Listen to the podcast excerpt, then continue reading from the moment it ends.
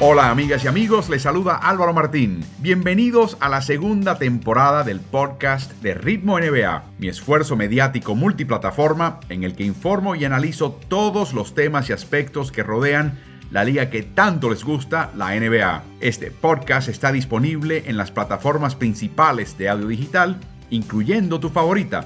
Así que suscríbete a Ritmo NBA para no perderte episodio alguno.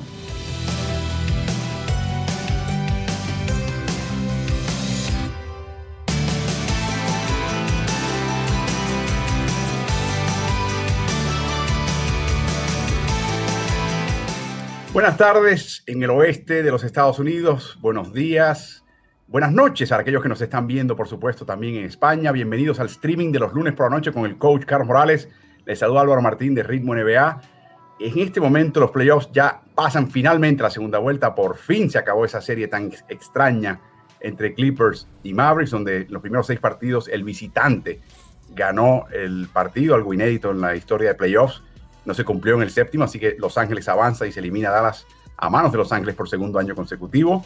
Así que ya tenemos todas las llaves perfectamente preparadas y la examinamos en este momento. Utah se va a enfrentar ahora a Clippers, tremenda serie. La de Denver y Phoenix comienza a segunda hora esta noche del lunes. Filadelfia ya arrancó perdiendo en casa con Embiid, pero perdiendo en casa ante el equipo de Atlanta. Y el sábado Nets abrió la segunda vuelta eh, con un triunfo ante Milwaukee Bucks sin su estrella eh, James Harden. Eh, le doy la media, por supuesto, al coach Carlos Morales, a quien pueden hallar en sus redes sociales. Carlos, ¿qué te pareció el fin de semana de actividad? ¿Qué te pareció el cierre de esa serie entre Clippers y Mavericks? Bueno, Álvaro, saludos primero que, todo. yo pienso que el, el, equipo de Dallas perdió una gran oportunidad en el sexto partido de liquidar la serie. Eh, y tuvieron que ir entonces a, Los Ángeles para el séptimo partido. Yo creo que los últimos dos partidos, Dallas, eh, la defensiva de Dallas brilló por su ausencia. Eh, lo que trató de hacer el técnico Carlisle fue utilizar la zona como defensiva primaria, ya que quería tener a Marjanovic jugando al mismo tiempo que Porzingis y que si defendía individualmente alguien no iba a poder parear. De hecho, en la zona cada vez que tenía que salir Boban a defender en el perímetro se le iban y le penetraban como si nada. Eh, pero la zona era para precisamente poderlos tener a los dos en cancha y tenían muchos huecos. Yo pienso que fue más eficaz cuando la puso por primera vez eh, en temprano en la serie y fue perdiendo eficacia según se iban acostumbrando los Clippers a ella. Y básicamente fue eso, fue que no pudieron los Mavericks eh, frenar defensivamente a los Clippers y eso fue lo que le costó la serie. Bueno, de eso vamos a hablar un poquito más adelante en detalle cuando tengamos un segmento dedicado a Trey Young y Luka Doncic, que recuerden, siempre están atados porque uno fue traspasado por el otro en el draft. Seleccionaron en tercera ubicación a Doncic. Atlanta consiguió bajar al quinto puesto, ahí ficha a Trey Young y además selecciona con lo que le entregó Dallas a Cam Reddish. Eh, les recordamos que nos pueden enviar preguntas, nos pueden enviar preguntas a través de la cuenta de Twitter, arroba Ritmo NBA, lo pueden hacer por la página de Facebook, Ritmo NBA, lo pueden hacer por el canal de YouTube, Ritmo NBA-NFL y de inmediato, Carlos, ni corto ni perezoso, Mr. LD14 de Honduras nos pregunta a qué se debe que Milwaukee fue pésimo en la defensa en el primer round de semifinales. No estoy tan seguro de eso. ¿Y qué tienen que hacer para mejorar la defensa? Saludos. Lamento estar totalmente en desacuerdo contigo. Yo creo que la premisa eh, es equivocada. Milwaukee en la primera ronda frente a Miami permitió 95 puntos por cada 100 posesiones. Fue el único equipo que permitió menos de un punto por posesión. Su defensiva no fue buena, su defensiva fue excelente. O sea, fue el único equipo en toda, encabezó a los 16 equipos defensivamente y permitió menos de un punto por posesión. Y, el que le sigue está muy lejos de ellos. Sí, a permitiendo 102 puntos por cada 100 posesiones, el que llegó segundo, o sea, más de un punto por posesión. Ahora, para ser verídico con Mr. LD14, Carlos, eh, lo que está pasando con Milwaukee es que se le ha fundido el triple en, en ataque. Sí, lo están utilizando mucho, como lo utilizaron en temporada regular, sin lugar a dudas, pero eh, no fueron eficaces con el triple. De hecho, fueron el tercer equipo peor lanzando el triple en cuanto a porcentaje. Claro, le sacaron muchos puntos al triple porque lo intentaron mucho, pero en porcentaje de triple eh, fueron el, tercero peor en esa primera ronda. Y en el primer partido contra los Nets, yo creo que le pasó factura lo mal que lanzaron de triple. Yo creo que fue un factor importante en la victoria de los Nets es algo que llevan arrastrando ya mucho tiempo. En la serie contra Miami, ante Tocumpo, 1 de 16 de triple. Brook López, 1 de 8 de triple. Y ahora arrastran eso al primer partido contra el equipo de Brooklyn.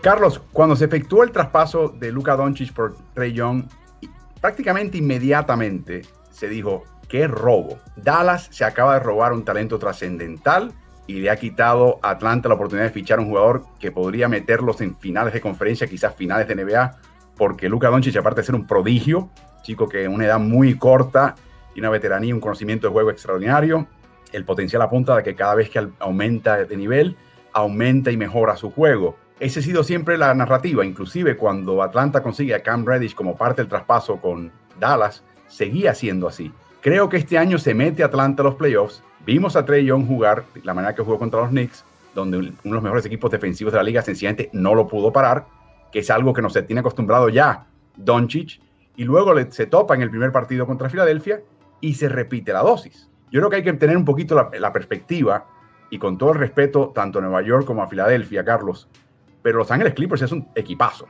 O sea, el que hayan eliminado a Doncic en la primera o segunda vuelta, temprano en los playoffs, habla más bien de, Clippers y su trabuco que necesariamente de cualquier falencia que tenga Doncic. Sin embargo, Carlos, aún habiendo dicho eso, lo que ha hecho Trey Young, sobre todo a nivel de asistencias, de control de juego, o sea, ese está llegando a un nivel que empieza a parecerse al tipo de jugador de alto uso como lo es Luka Doncic. ¿Qué piensas? Sí, yo creo que los dos han tenido eh, e-, excelentes presentaciones. Ya Doncic había debutado en playoff el año anterior. Eh, se había quedado en la primera ronda en seis partidos frente a, precisamente a los Clippers. Este año pues avanzó un poquito más, o sea, llegaron a un séptimo partido, aunque también cayeron. Eh, debuta en playoff este año entonces eh, Trey Young y lo hace muy bien, lo hace dominando a, una de las mejores defensivas de la liga, como mencionabas, la de los Knicks. No tenían realmente respuestas para él. Es bien difícil dominar de la forma como él dominó las dos facetas importantes de un armador, o sea, anotar y alimentar. Eh, y básicamente parecían, a pesar de que el tipo físico de ambos es totalmente distinto, pero parecían un espejo uno del otro, porque los dos están anotando, están preservando o, poniendo en posición a su equipo para tener la oportunidad de ganar y están alimentando compañeros. Eh, con más éxito, obviamente, eh, Trey Young porque pasó a segunda ronda, pero hay que tener en cuenta dos cosas. La compañía, o sea, ¿qué, tienes a tu alrededor, número uno, y número dos, a quién te estás enfrentando. Y eso es importante. O sea, yo creo que con todo el respeto que se merece lo que ha logrado Atlanta hasta ahora, los Knicks, eh, como muy bien mencionaste, que jugaron muy bien durante la temporada regular, no están al nivel de los Clippers, eh, en términos de talento, en términos de experiencia ganadora y demás. Y así que los Clippers pudieron hacer lo que tenían que hacer, que era eliminar a, a, Luca y a los Mavericks, mientras que los Knicks se quedaron cortos con Trey Young, que los dominó totalmente en esa serie. Todavía queda mucho playoff por jugar para Young. Esperamos que por lo menos sea la serie de Filadelfia, Carlos. Pero creo que por lo menos se puede decir ya con cierta certeza que esta, esta postemporada comienza a forzar una reevaluación de ese traspaso. Lo que pensaban que era un robo, pues ahora dicen, pues fíjate, quizás Atlanta no, no, no, no fue robado. Tiene, tiene un baluarte está jugando un buen nivel y hay que ver a dónde va a llegar el equipo Atlanta. Exactamente, yo creo que eh, lo que mencionas, yo no, hablaría de robo ya en términos de lo que consiguió Dallas versus lo que consiguió Atlanta.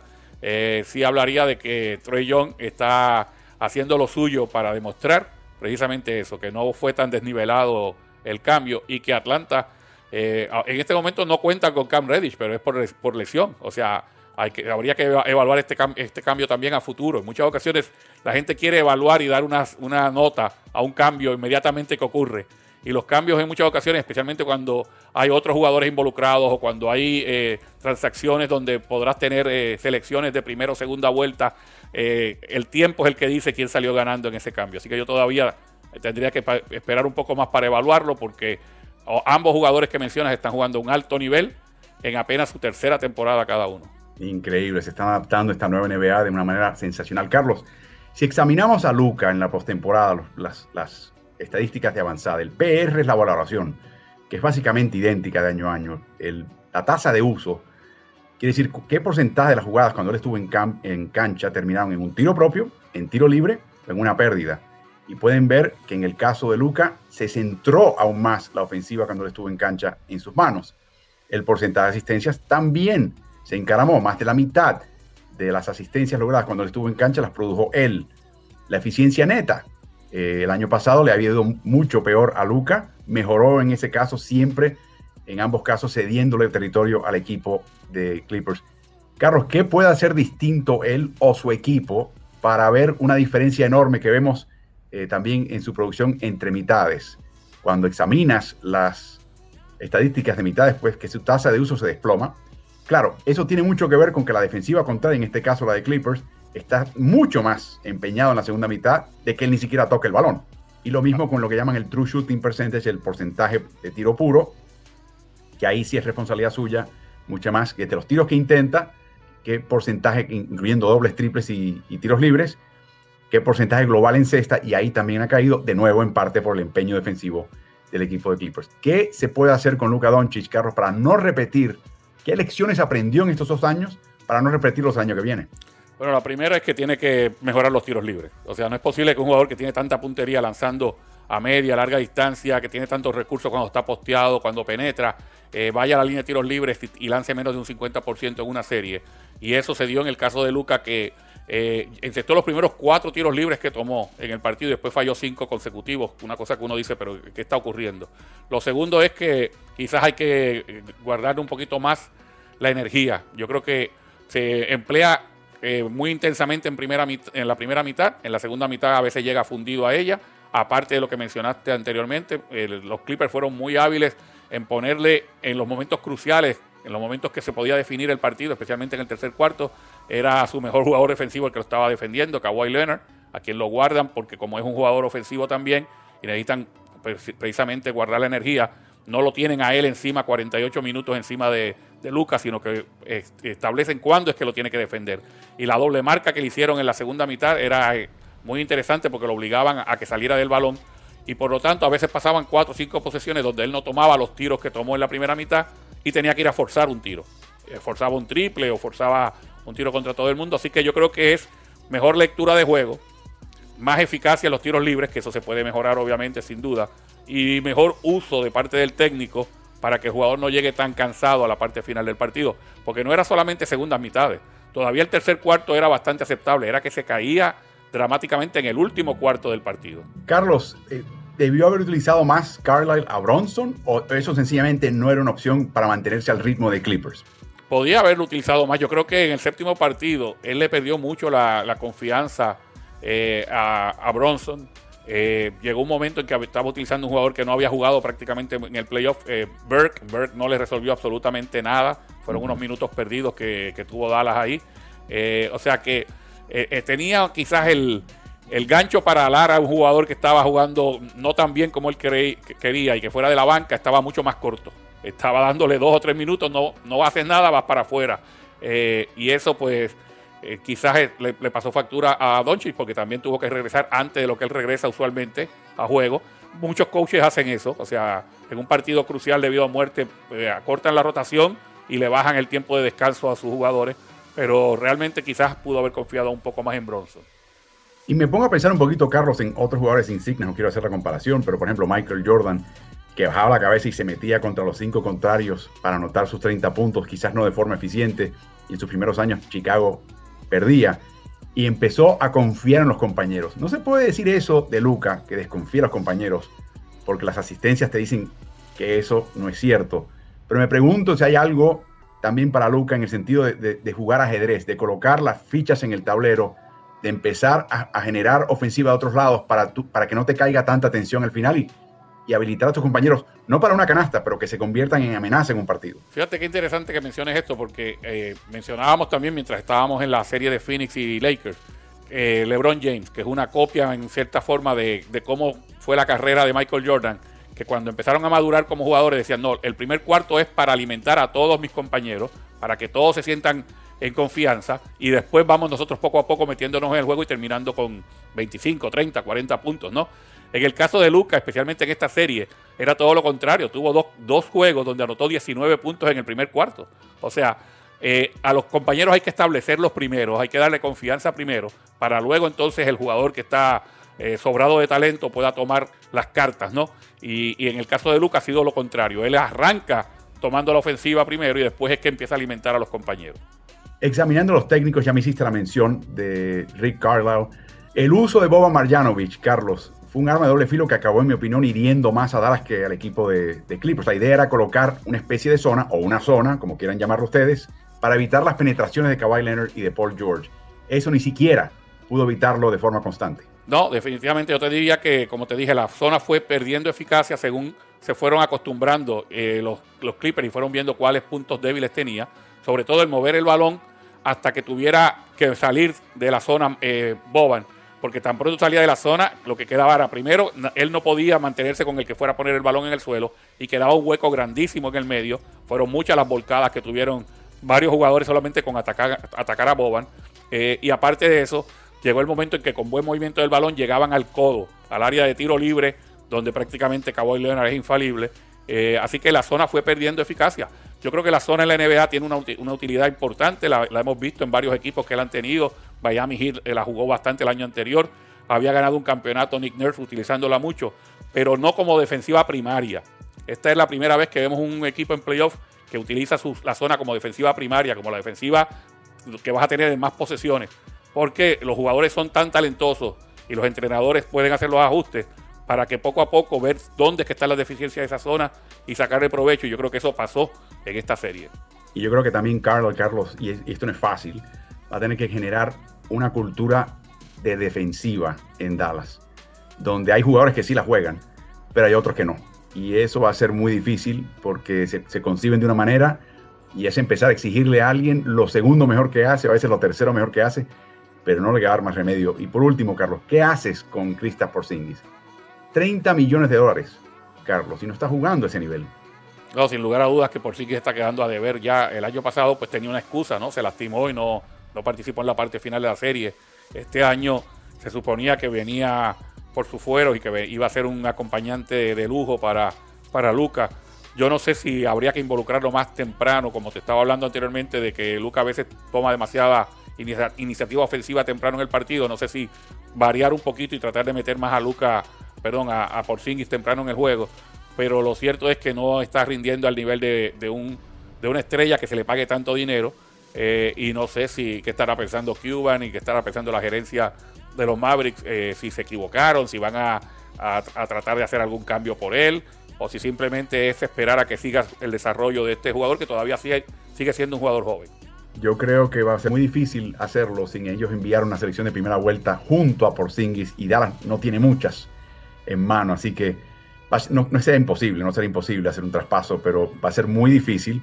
Tendría que ser un equipo básicamente sotanero que esté haciendo la lavandería, que acepte ese contrato con tal de quedarse con la de primera vuelta y luego despachar a Porzingis. Pero para mí, Carlos, todavía hay potencial en ese joven. Está muy joven para descartarlo y quizás el año que viene tengan que hacer ese pequeño cambio de énfasis. En el caso de Trey Young, comparándolo para comparar, seguir la comparación, por mitad de su tasa de uso aumenta, pero es prácticamente la misma. Y lo mismo con su porcentaje de tiro puro, lo que llaman el True Shooting Percentage, que es exactamente el mismo. O sea, algo muy interesante que tiene Atlanta, Carlos, en parte por una profundidad sólida, en parte por la manera que Nate McMillan dirige este equipo. Nate McMillan es una persona que no se quiere complicar la vida. Él te pone unos esquemas, no son los más complicados del mundo, ejecútalos bien y ganamos. Y en el caso de él, Carlos, las rotaciones, tú puedes, no necesitas reloj para saber exactamente cuándo queda un partido, solamente tienes que mirar quién está entrando y saliendo de la cancha por, el equipo de Atlanta. Sí, y como mencioné en un momento dado, yo creo que el, acompañamiento que tiene Trey Young es más que adecuado. O sea, eh, quizás no tenga un base bona fide para sustituirlo, pero lo que hacen con, eh, Bogdanovich eh, y con Lou Williams, que los utilizan como falso uno cuando está descansando Trey Young y no pierden terreno, en muchas ocasiones ganan terreno con esa segunda escuadra y eso Galinari todavía no es, no es Galinari. No lo fue en la serie anterior contra los Knicks.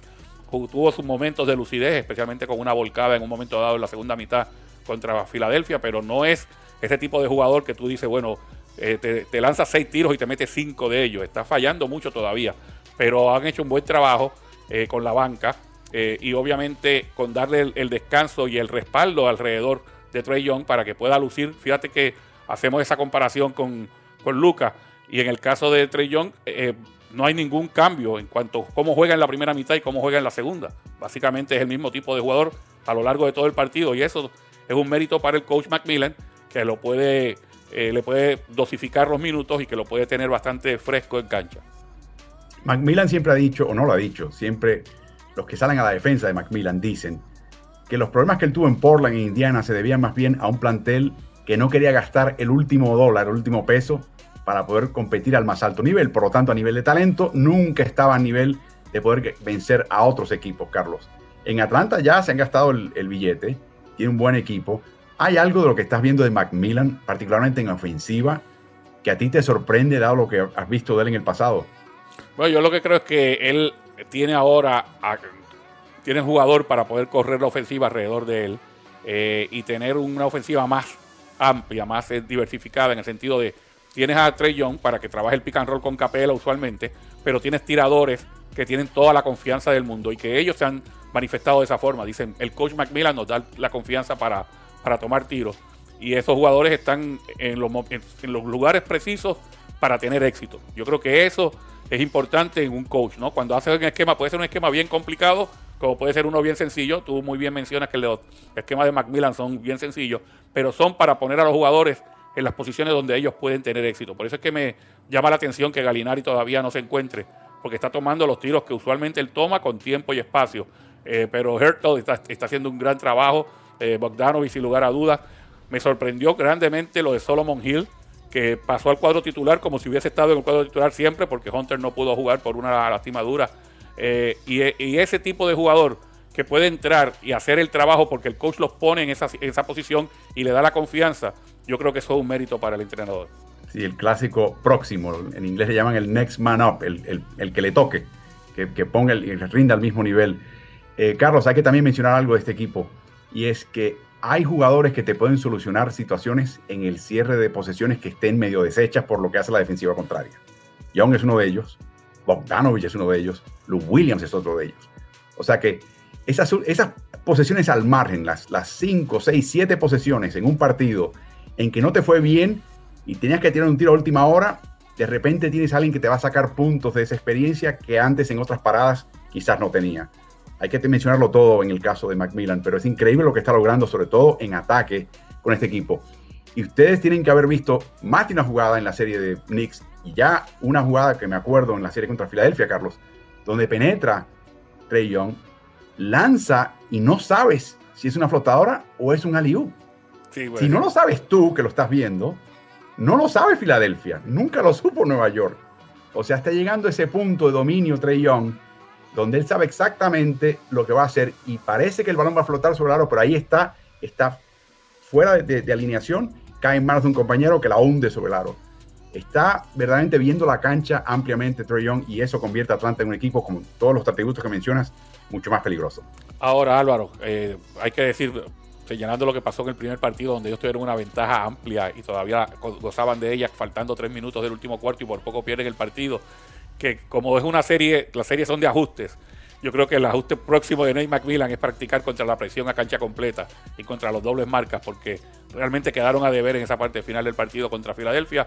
Y si el partido hubiese eh, durado un minuto más, es posible que la, victoria hubiese sido para los Sixers. Cierto, interesante como arrancaron marcando a Young con Danny Green, después pasaron la segunda mitad con Ben Simmons y en el cierre volvieron con Danny Green. Eso va a haber algún ajuste quizás ya permanente en esta serie porque es ese tipo de jugador. Jugador que te puede ganar la serie, hay que marcarlo como si tu vida dependiese de eso. Y en el caso de Filadelfia, ya perdieron la localidad, podría estar en esa posición. A ver si tenemos alguna pregunta. Juan Pablo Bon nos pregunta, buenos días. ¿Ustedes creen que la lesión de Harden será determinante para que peligre la serie para los Nets? ¿Se conoce cuánto tiempo estará fuera? Saludos de Perú. Saludos, Juan Pablo. La respuesta a tu segunda pregunta es que no sabemos. Sabemos que no va a jugar esta noche. ese tipo de lesión cuando la grabas y reincides en ella, cada vez que lo haces, el periodo de recuperación es más largo, en parte porque los médicos quieren estar seguros de que ya superaste la lesión. No creo que sea el lujo que se pueda dar el equipo de Brooklyn, porque la última vez estuvo fuera 20 partidos. Así que eh, implicaría eso, si eso que acabo de decir es cierto y no soy médico, implicaría que no jugaría más en estos playoffs. Tan sencillo como eso. Yo creo que el plan es tratar de traerlo de vuelta. Carlos, la pregunta es, ¿cuánto va a durar? Sería un caso similar al de Anthony Davis. Sí, yo creo que es, riesgoso tratar de, forzar a un jugador eh, que venga, porque obviamente como estás en playoff, dice, bueno, ahora los juegos sí que cuentan, ahora sí que hay que tirar toda la carne al asador, pero en muchas ocasiones lo que estás haciendo es que estás debilitando al equipo porque el jugador entra, trata de hacer lo que puede y se, y se lastima más. Entonces, eso lo vimos en, el caso de Anthony Davis y me imagino que los, los Nets no quieren que eso ocurra. Los Nets tienen una experiencia en la temporada regular que quizás les sirva para poder pasar este escollo de alguna manera y es que nunca estuvieron completos, que siempre le faltaba algo. Claro, con quien peor le fue fue cuando no estuvo eh, eh, Harden, cuando tuvieron marca de 12 victorias y 11 derrotas ante la ausencia de, Harden. Con todos los demás ellos pudieron eh, pasar el temporal de alguna manera, pero sí tienen esa experiencia de no estar contando con que el equipo tiene que estar completo, porque si no está completo es el fin del mundo, ¿no? Ellos pueden y, un equipo si tiene talento es Brooklyn. O sea, le está faltando uno de los mejores jugadores de la liga, pero siguen teniendo el, posiblemente el mayor talento de los equipos que están vivos en playoffs todavía. Así que yo creo que esa es una ventaja que tiene Steve Nash y es que pudo pasar por ese tipo de, situación durante la temporada regular.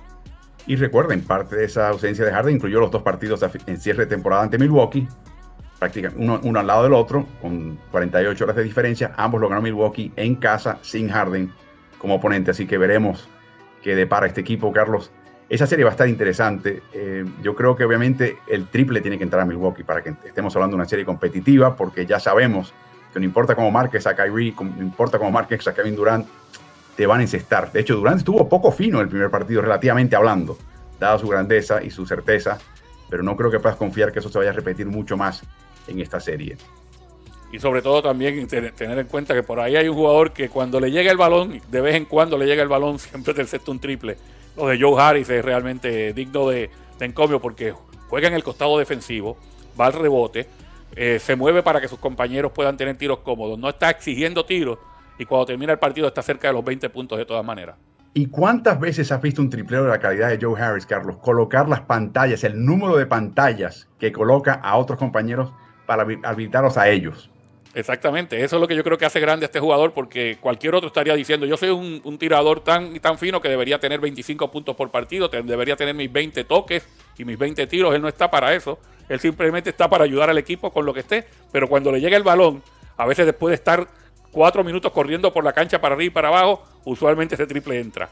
No es un, no es un eh, Allen, no es un Reggie Miller, no es un JJ Reddy hey, yo voy a recorrer la cancha, ustedes me colocan los bloqueos cuando yo salga del rizo, quiero el balón aquí, no acá, lo quiero aquí y les meto el triple. Así que todo el mundo calíbrese porque lo importante es que yo meta el triple, ajustense a mi realidad. Ese no es Joe, Joey Buckets, Joe Harris y por eso los Nets cuentan con tantas armas. Y por ahí el, otro, la otra, el otro jugador que podría retornar en esta serie, no sabemos, podría ser, es Jeff Green. Y Jeff Green son malas noticias para el equipo Milwaukee porque hace en ambos lados de la cancha y, y es el jugador que une y, coagula la capacidad del equipo del Brooklyn contra cualquier rival. Así que veremos si eso se torna en una posibilidad antes de que termine esta serie de playoffs.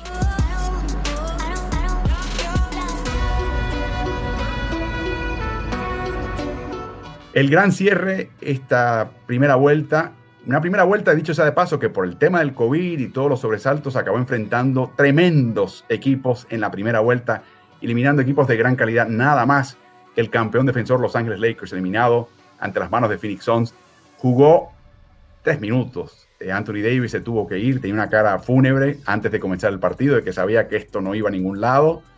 Carlos, eh, sexto equipo que se elimina después de campeonar el año previo en la primera vuelta. Y ahora tiene mucho que pensar este equipo. Antes de entrar a los temas del futuro, hablemos de tu evaluación. Eres Rob Pelinka, tienes que evaluar este equipo, lo que viste en esta temporada, antes de tú empezar a pensar en cambios. ¿Qué funcionó y qué no funcionó?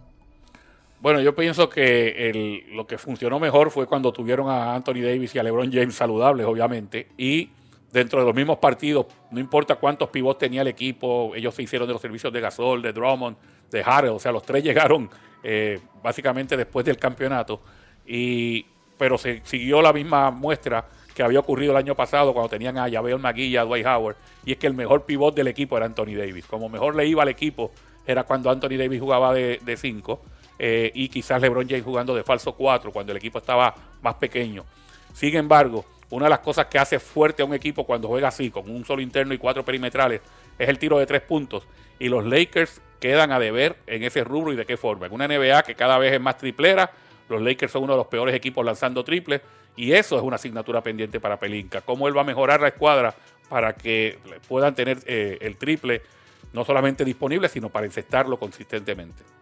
Entre temporadas, Carlos, dejaron ir a Rayon Rondo, dejaron ir a Dwight Howard, hicieron traspasos por Javier McGee y Danny Green, y luego contrataron a Montrezl Harrell, Mark Gasol y Wesley Matthews. Y nosotros, vamos a admitirlo, fuimos parte del coro que dijo, wow, este equipo no solamente ha mantenido el nivel, quizás hasta haya mejorado, pero lo hace con jugadores más jóvenes de los que entregaron.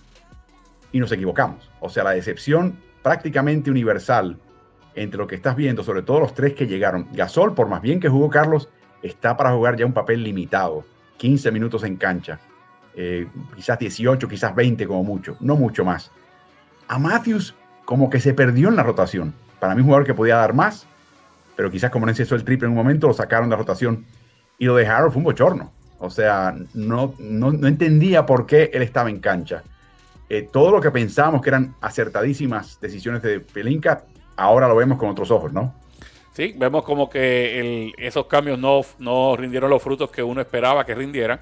Eh, y sobre todo ellos, ¿no? Que eh, los Lakers obviamente tienen un equipo campeón y dicen, bueno, podemos dejar ir a este, a este y a este porque vienen estos otros que van a rendir esa labor y que van a ser más jóvenes y posiblemente nos van a bajar un poco la nómina. Todo ese tipo de cosas que entra en la mentalidad de la gerencia pensando en que los resultados se van a dar que finalmente no se dieron. Ahora, no pasemos por alto algo que es bien importante. Si Anthony Davis no se lesiona, los Lakers seguían siendo como un equipo favorito para el campeonato. O sea, eh, a veces le, queremos sacar mucha punta a lo que ocurrió y es tan, tan sencillo como este equipo se hizo a base de dos superestrellas y de tener eh, un equipo eficaz eficientes, jugadores que rindan su rol a su alrededor. Algunos lo rindieron, otros no. Pero si están esas dos superestrellas saludables, ese es un equipo contendor. Y yo me pregunto, Carlos, si lo hablábamos por momentos, llegó un momento en esta temporada en que la profundidad era tal, Ben McLemore añadió última hora, Andy Drummond la última hora, que no había cama para tanta gente, no había minutos para tantos jugadores que, de calidad que esperaba participar, aunque de forma limitada en algunos casos, en lo que era una, persecución de un campeonato. Y yo a veces me pregunto, y esto es difícil y es imposible determinarlo, si la presencia de tantas personas lo que hace es le que le pone a presión a cada cual de tratar de anotar cada triple y de que no fallar una. Y quizás eso explique, por ejemplo, el bajón de Caruso, eh, el bajón de Kuzma, que de repente estás como que perdido porque no sabes si tu papel ni siquiera va a ser el del año pasado y te estás poniendo mucha presión en los minutos en que estás en cancha. Yo creo que eso eh, también, el tener ese exceso de, talento en las mismas posiciones, le pone presión al coach, al entrenador. Y que se pudiera de alguna forma tratar de solucionar teniendo una conversación franca y directa con el jugador cuando llega al equipo o cuando va a comenzar la temporada, diciéndole cuál es el rol que va a tener. Y ese jugador, si acepta ese rol, ah, no importa lo estrellas que haya sido en otro equipo, aquí vas a hacer, hacer el tercer pivot. Vas a entrar si se dan este tipo de situaciones y va a haber situaciones, va, a haber juegos donde no vas a jugar porque va a estar Anthony Davis como pivot. Tú les pones las cartas sobre la, mesa a los jugadores temprano para evitar precisamente que haya esa confusión y que todo el mundo esté esperando jugar o no jugar. Eh, esa yo creo que es una de las cosas que los coaches que ya tienen mucha veteranía y que tienen algún tipo de caché en la liga, usualmente tienen con sus jugadores. O sea, tú puedes estar seguro que Greg Popovich no tiene ningún problema en decirle a un jugador que viene, que es estelar en otro equipo, hey, aquí vas a jugar muy poco, porque vas a ser mi tercer escolta o mi cuarto shooting guard. Eh, pero yo creo que en, los Lakers había que establecer eso, porque vimos en varias ocasiones por, por comentarios que hacían los mismos jugadores, como que no estaban tan contentos con su con que hubiese un cambio de rol, especialmente cambio de rol dentro de la misma temporada. Aparte de eso, Carlos, ¿cómo evalúas la labor de Frank Vogel con este equipo? De nuevo, dadas las circunstancias de que los dos caballotes se le cayeron al final de la temporada. Sí, yo creo que esa, esa es la evaluación. O sea, tú no, le, tú no puedes exigirle a un, coach que gane un campeonato cuando sus, eh, sus jugadores clave, con los que él cuenta para ganarlo, no están disponibles. Y yo creo que eso fue bien importante en el caso de ellos llegar séptimo, o sea, no tener por tanto tiempo a LeBron James, no haber tenido en gran parte de, la temporada a Anthony Davis, y luego estando séptimo, esa serie con los, con los Phoenix Suns era pareja. O sea, estaba el 7 contra el 2 y era una serie pareja, la podía ganar cualquiera pero Anthony Davis se lastimó. Sí, estaban al frente 2-1 y tenían la iniciativa. Eh, Carlos, por último, en el caso de LeBron James, antes de repasar la lista de agentes libres del equipo, antes de hacerlo, LeBron James dijo al final de la serie lo que no había dicho durante la serie, y es que ese tobillo derecho todavía tenía cierta resaca. Pero a mí me sorprendió un poquito, hasta cierto punto, porque uno espera eso de LeBron, ¿no? De que cuando se cayó Anthony Davis, de que verías al LeBron de Cleveland o al LeBron de Miami, el que dice, hoy, hoy voy a tener que meter 40 puntos, acabar con tres asistencias, cargar con el equipo, jugar 45 minutos y darnos la oportunidad de ganar esta serie. Eso no lo vimos acá y para mí eso fue sorpresivo. Dosificó mucho su energía LeBron James. Estaba disminuido físicamente, sin lugar a dudas. Fíjate que una, una de las formas como se compite en la NBA es no diciendo que estás lesionado, no diciendo que estás lastimado, no dándole crédito al rival durante la serie. Luego cuando termina todo, entonces es que puedes decir, mira, me pasaba esto, o me cansé demasiado, o el rival fue muy bueno. Todas esas cosas vienen después que la serie se acaba. Pero en esa competencia tú no le dices al rival, mira, tú sabes por qué me estás bloqueando ese tiro y por qué no estoy llegando sobre el aro, es que me está molestando el tobillo. No, tú vas eh, escondiéndolo todo. Yo creo que hicieron algo bastante interesante en ese partido en el que quedaron eliminados, el sexto, porque lo que empezaron a hacer fue darle minuto, eh, un minuto de descanso para traerlo de nuevo. Eh, descansos bien cortos, sabiendo que lo necesitabas en cancha, pero que no lo tenías al, al 100%. Y eso hay que tomarlo en cuenta. O sea, en muchas ocasiones queremos ser bien severos con, los jugadores, especialmente con las superestrellas que nos quedan a deber, como que quisiéramos ver más de ellos. Pero son seres humanos con lastimaduras y con, y con eh, lesiones que en muchas ocasiones esconden para competir. Bueno, en el caso de Anthony Davis, eh, tiene que hacer algo, Carlos, porque ya se está convirtiendo en algo crónico en su caso, las lesiones, y no pueden confiar en él y me pregunto si hay una manera distinta de manejar y administrar su, entrenamiento y su uso en la cancha para evitarlo. Obviamente el tipo de jugador que es, eh, el tipo de acción que hace en cancha, lo va a exponer a muchísimo contacto y muchísimas situaciones peligrosas, pero ya es, la franquicia. O sea, sin él, ya lo, demostraron ampliamente este año. Y no estoy hablando de LeBron James, estoy hablando de Anthony Davis. Sin él no van a la esquina, Carlos, así que ese es un tema pendiente. Repasemos ahora el panorama que tiene que ver Rob Pelinka con los agentes libres. Ya bajo contrato James Davis, Kuzma, Caldwell Pope y Gasol. Gasol podría decidir irse si piensa que su papel en Los Ángeles es limitado. De hecho, se pensaba retirar. Eh, firmó un contrato de dos años con Los Ángeles, así que veremos qué piensa él de su estado en Los Ángeles y si vale la pena pasar un año más allí y no ya retirarse y regresar con su familia a Cataluña.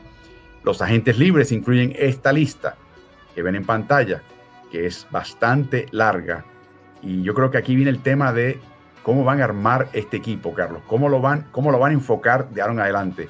Mencionó Pelinka que en el caso de Taylor Horton Tucker buscarán rellenar al equipo, el plantel del año que viene, con jugadores que vienen de su filial del G League, del South Bay Lakers, que es el caso de Caruso, que es el caso de Taylor, Horton Tucker. Pero no estoy seguro si tú puedes ganar un campeonato con ellos. Eh, lo hiciste el año pasado con Caruso, este año no, no exactamente con Horton Tucker pero para mí, les voy a decir algo bien, bien directo y franco. Hay personas que están hablando, ah, lo que hace falta es traer a Damian Lillard. No, cuando Kawhi pierda con Clippers y desencante y se quiera quedar en Los Ángeles, que se venga Lakers. Les tengo una noticia. Los Ángeles no tiene una selección de primera vuelta que pueda traspasar hasta el 2027. La manera que un equipo atrae una tercera estrella, lo hizo Milwaukee, lo hizo antes Brooklyn, es entregando una fortuna en primeras selecciones. Esa fortuna ya la entregó Los Ángeles para adquirir a Anthony Davis. No tienen fortuna más. Se acabó. La selección que tienen de primera vuelta de aquí al 2027 no la pueden traspasar por las reglas Stepien de un dueño de Cleveland que empezó a cambiar todas sus primeras vueltas per secula seculorum y la liga impuso la regla para, para que no equipos no se tornasen equipos suicidas. Así que Los Ángeles está ya empeñó todo, ya está sobrecargada la tarjeta de crédito. No digo yo que es imposible tener un jugador de esa talla, pero el equipo contrario tendría que aceptar algo que el resto del mercado eh, superaría con mejores ofertas. Así que digamos que es muy improbable que llegue una tercera estrella. Por lo tanto, lo que mencionabas, las decisiones de volver a armar con triple, tripleros confiables, siempre la defensiva es importante para Vogel, para LeBron James, para Anthony Davis, o sea que también necesitan esa dimensión.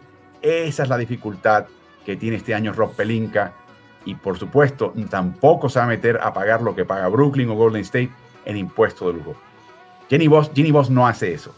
Sencillamente no es parte de su identidad. Así que va a tener que, como digo yo, va a tener que, que, arreglar el, el motor del jet en pleno vuelo, Carlos.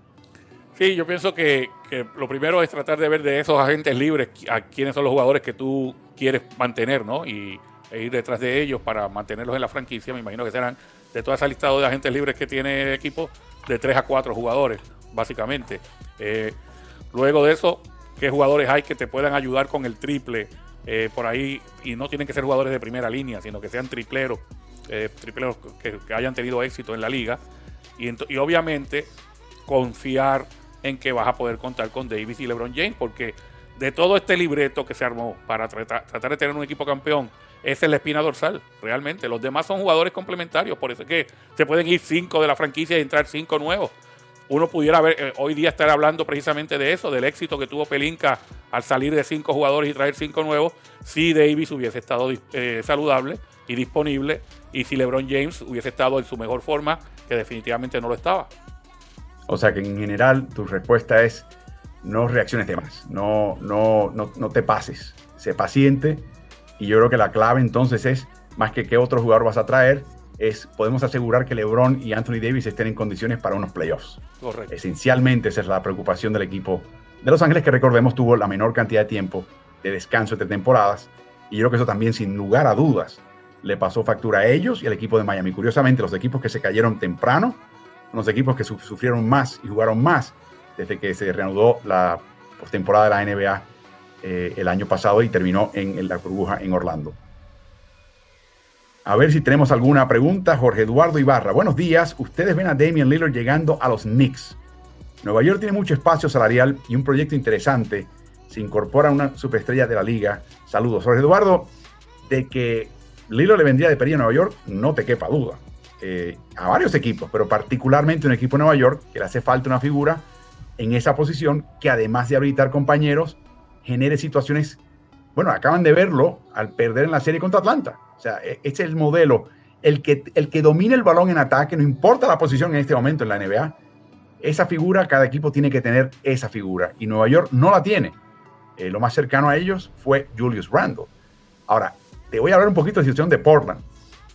Para que tengas una idea, cuando se separa Terry Stotts y empiezan a hablar de Jason Kidd como candidato y John C. Billups esas, esas palabras y esos nombres vinieron de la boca de Lillard. O sea, son candidatos y se rumoran como candidatos porque Lillard les mencionó los nombres a la gerencia de Portland. Claro, ya Jason Kidd se eliminó de la contienda, cosa que me sorprendió. Tendrá sus razones de venir a, a Portland. Quizás el equipo no esté dispuesto a gastar el dinero que se requiere para competir al más alto nivel. No sé.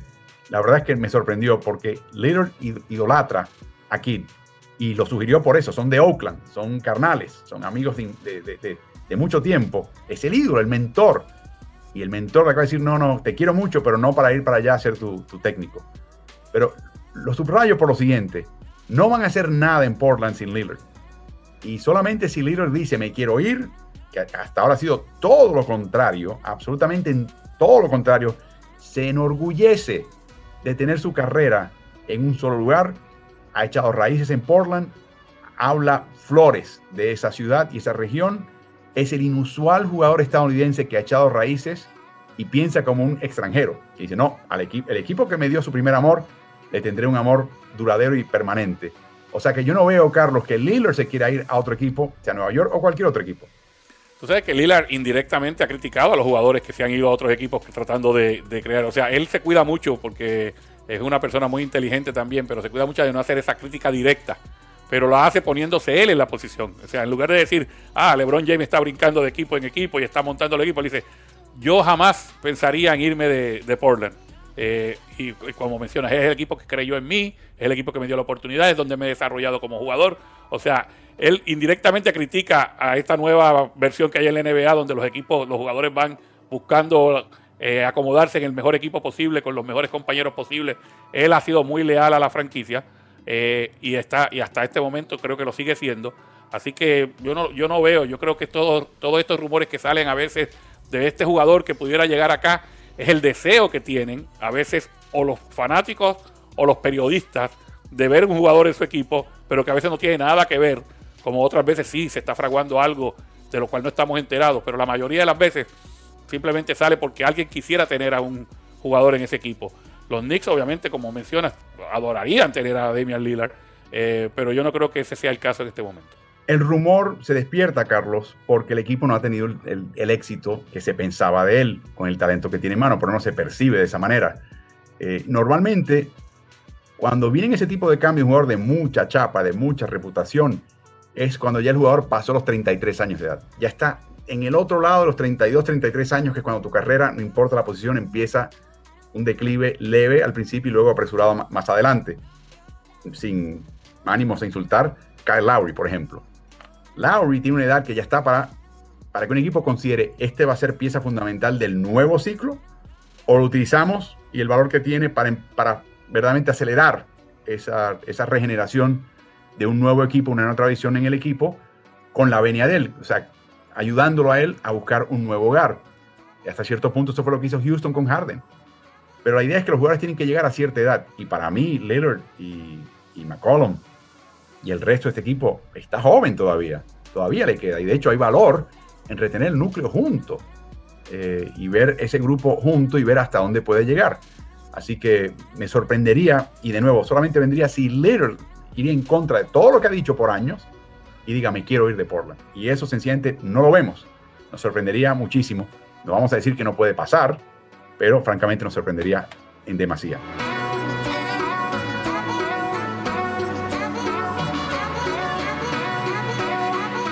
Pasamos ahora a un tema interesante, Carlos, y un tema en el cual vamos a, comenzar con la advertencia de que todo lo que vamos a decir de ahora en adelante es pura, absoluta y total especulación, con una cantidad de caveats y condiciones que ni siquiera podemos entender. Así que esto es una especie de echar una canita al aire, esto es una especie de, juego divertido donde vamos a poner ciertas condiciones. Y la idea es la siguiente, ¿qué equipo va a traer Estados Unidos a las Olimpiadas de Tokio? me refiero al baloncesto masculino, eh, porque el ya el resto del mundo está empezando el proceso de concentración, de nombrar listas. Estados Unidos nombró a unos sesenta y pico jugadores, sacó una lista eh, eh, inicial, luego añadió nombres. Esta es la lista preliminar, luego añadió unos nombres más. y en este momento, como pueden observar en esa lista, están fuera los jugadores que quedaron eh, que participaron en los playoffs. Claro, Oladipo está ahí, pero en realidad Oladipo no va a poder jugar por lesión y está con el equipo de Miami Heat. Pero por lo demás son jugadores que se eliminaron y no llegaron a playoffs. Algunos llegaron al play-in, pero no llegaron al playoff. Por ejemplo, Hayward está un poquito lesionado con el equipo de Hornets. La pregunta es si estaría disponible. Y la pregunta que te hice, Carlos, es la siguiente. De esa lista preliminar que te envié, si eliminas a los jugadores que están jugando en los 16 equipos de playoff, como ejercicio, de nuevo, como ejercicio, ¿cuál sería tu seleccionado si fueras Greg Popovich como tu cuadro para representar a los Estados Unidos en Tokio? Sí, yo creo que esa observación hay que hacerla, Álvaro, porque este listado que vamos a, ver eh, tiene que ver con todos los jugadores de equipos que no llegaron a, playoff. Sí hay eh, jugadores de play-in, pero no de playoff. Eh, y obviamente Stephen Curry sería quizás la, el, el, as de este equipo, ¿no? jugador que estuvo en play-in, como lo estuvo Malcolm Brogdon, John Wall. Estos tres serían los bases, John Wall con, Houston. Y los escoltas, escoltas y aleros serían Brandon Ingram, Zach Lavin, Gordon Hayward y Harrison Barnes. Con los internos, teniendo la versatilidad que tiene Zion Williamson, de que puede jugar también como alero y como interno. Miles Turner, Draymond Green, Kevin Love y Christian Wood. Esos serían mis candidatos si fuera únicamente un equipo formado por jugadores que no estuvieron en los playoffs. Teniendo en cuenta que hoy se empezó a hablar también en algunos artículos en, la prensa, específicamente de Athletic, de que los jugadores que se eliminaron en primera ronda estarían disponibles y que muchos de ellos estarían dispuestos a, acompañar el equipo a Tokio. Específicamente se habla del caso de Jason Tatum, que piensa que quedó a deber cuando se lesionó en el Mundial del 2019. Eh, se habla del mismo Damian Lillard, que ha demostrado interés en, jugar, eh, y que otros jugadores, por ejemplo, que estuvieron eh, previamente en ese equipo y que no tuvieron mucha participación quizás en playoffs, como el caso de Ander Drummond o el caso de Montrezl Harrell, serían quizás candidatos para estar en, el equipo. O sea que estamos hablando de ese listado teniendo en cuenta que no estuviera nadie de playoff, pero la posibilidad grande es de que ese equipo fuera totalmente distinto si se añaden los jugadores que se eliminaron en primera ronda. Lo hemos señalado antes, Carlos. El jugador estadounidense se formó viendo Juegos Olímpicos, viendo obviamente la competencia de, de básquet, viendo al equipo de Estados Unidos casi siempre ganar, sino siempre ganar la de oro. Ven a los muchachos, sus ídolos, en el podio con la medalla de oro y luego el himno nacional estadounidense y ya. Quedaron totalmente, totalmente prendados. O sea, están hipnotizados por el movimiento olímpico, como por ejemplo un Mundial FIBA no les dice nada. Nunca lo vieron. Es que francamente, Carlos, ni lo vieron. Ni siquiera está expuesto en la televisión estadounidense para poder verlo. Sí, lo pasa un canal, pero no lo ve nadie y no se promueve ni se valora. Por lo tanto, sí hay un, hay un magnetismo especial que tiene el Juego Olímpico que no tiene una Mundial FIBA. Eso hay que mencionarlo, que haría que jugadores que no van a jugar por Estados Unidos en un Mundial, si lo hagan por un Juego Olímpico. Dentro de la lista que mostramos está Steph Curry, que típico a muchos jugadores estadounidenses, al principio dijo, cuenten conmigo. Y últimamente dijo, la verdad es que no sé, voy a tener que pensarlo, no sé si voy a poder jugar o no voy a poder jugar. La verdad es que eso voy a tener que darle más pensamiento al tema.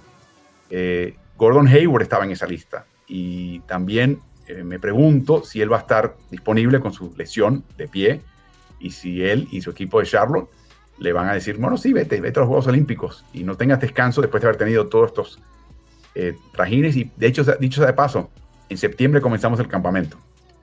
Así que eh, ese es otro tema a seguir de todo esto, Carlos. Si examinamos la gráfica de nuevo, vamos a asumir que este es el grupo eh, que me mencionabas. La gráfica de los, de los que seleccionaste finalmente, ahí está. ¿Puede ganar Estados Unidos una medalla de oro con este grupo? ¿Seguro? ¿No seguro? El mismo Miles Turner también está lesionado. ¿Cómo ves este grupo, Carlos? Sobre todo, ¿quién va a anotar y cómo van a marcar?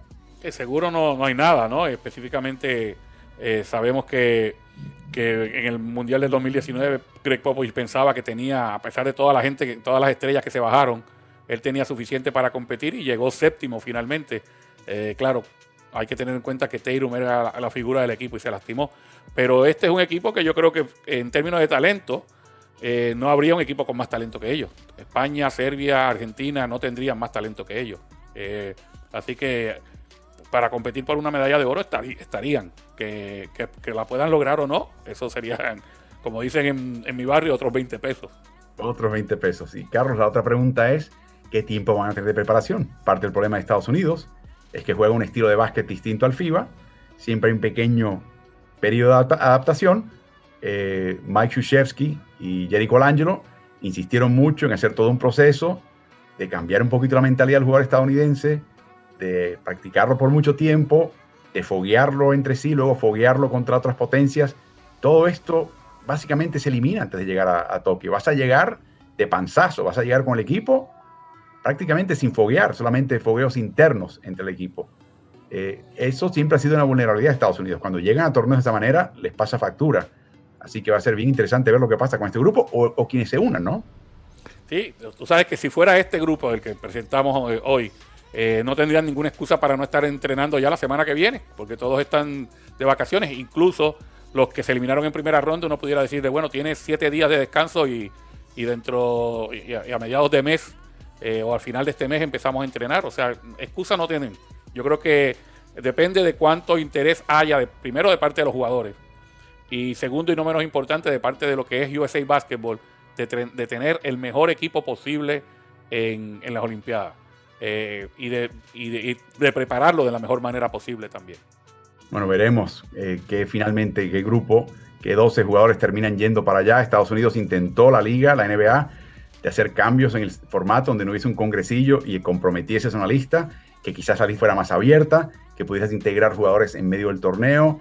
Claro, todo eso tiende a favorecer al equipo que tiene más talento, que da la casualidad que es el, el Estados Unidos. Quizás Canadá pudiera también nutrirse un poco, pero nadie como los Estados Unidos hasta ahora nada de eso se ha aceptado. Las autoridades gubernamentales y sanitarias en Japón no quieren entrar y salir en ese país. Yo creo que están, están teniendo un cuidado tremendo con los atletas de llegar, aislarlos, eh, que se mantenga una especie de vacío eh, físico y cuando termine su competencia, para afuera. O sea, esta idea de entrar y salir no le interesa para nada al gobierno japonés. Así que los 12 que incluyen son los 12 que van y los 12 que van a jugar. Y de nuevo está la presión de los equipos y los agentes de que has jugado mucho, de que necesitas descansar, dale la oportunidad a otro. Estas Olimpiadas no van a ser las mismas de siempre. El problema, Carlos, es que si tienes treinta y pico de años, no hay seguridad alguna de que te den la oportunidad de jugar por tu equipo de aquí a cuatro años. O sea que, es esta o otra. Y hay jugadores también, hay que mencionar, que merecen quizás ya su oportunidad en el equipo de Estados Unidos. Y en el caso del, que voy a mencionar, es, es un maldito en este sentido, Carlos. Maldito porque siempre ha sido un jugador joven con una cantidad de talento tremenda sobre él en su posición. Cuando ya está llegando a la cima en su profesión y posición, está en los playoffs. Me refiero a Devin Booker, que no ha jugado por Estados Unidos.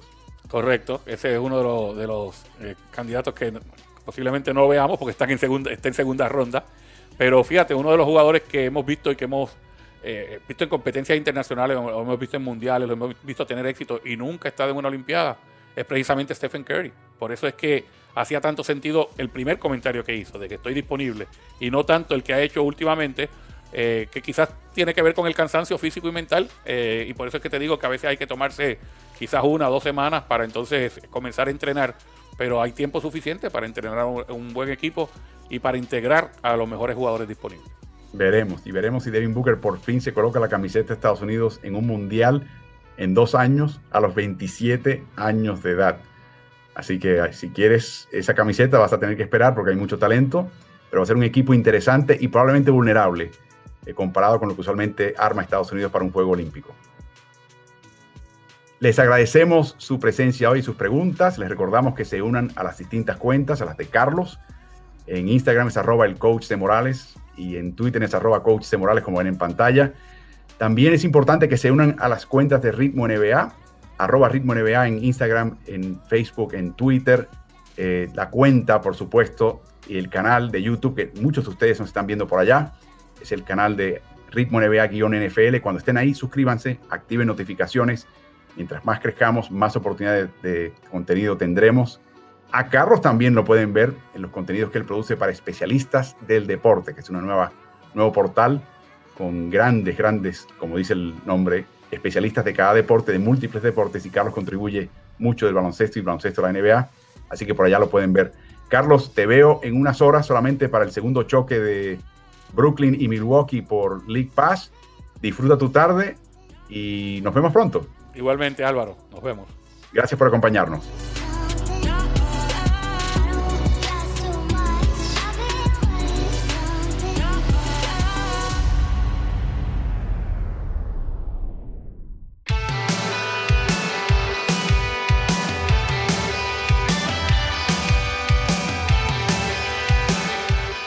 Te gusta el contenido de nuestro podcast, te pido que te suscribas y nos des buenas calificaciones. Eso nos ayudará a su mejor difusión. Y corre la voz, porque Ritmo NBA es el nuevo canal multiplataforma digital de información y opinión de quien les habla Álvaro Martín. Lo puedes hallar en Twitter, en Instagram, en Facebook y en YouTube. Búscanos siempre como Ritmo NBA. También tenemos nuestro newsletter, que es gratuito y cada semana llega a la bandeja de entrada de tu correo electrónico. Suscríbete en smartsports.com. S-M-A-R-T, Smart, S-P-O-R-T-S, Sports, smartsports.com. Hasta el próximo episodio.